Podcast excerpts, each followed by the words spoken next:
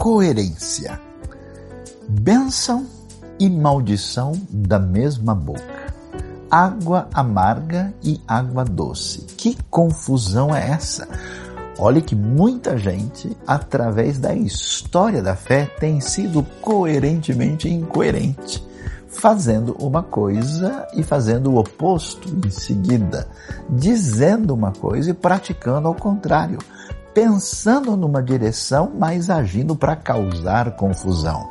É necessário ter paciência para pedir que Deus nos dê essa coerência, porque se agirmos de um lado e errarmos de outro, estaremos confundindo a nossa vida e a nossa relação com o Senhor. Lembre-se, é necessário ter coerência.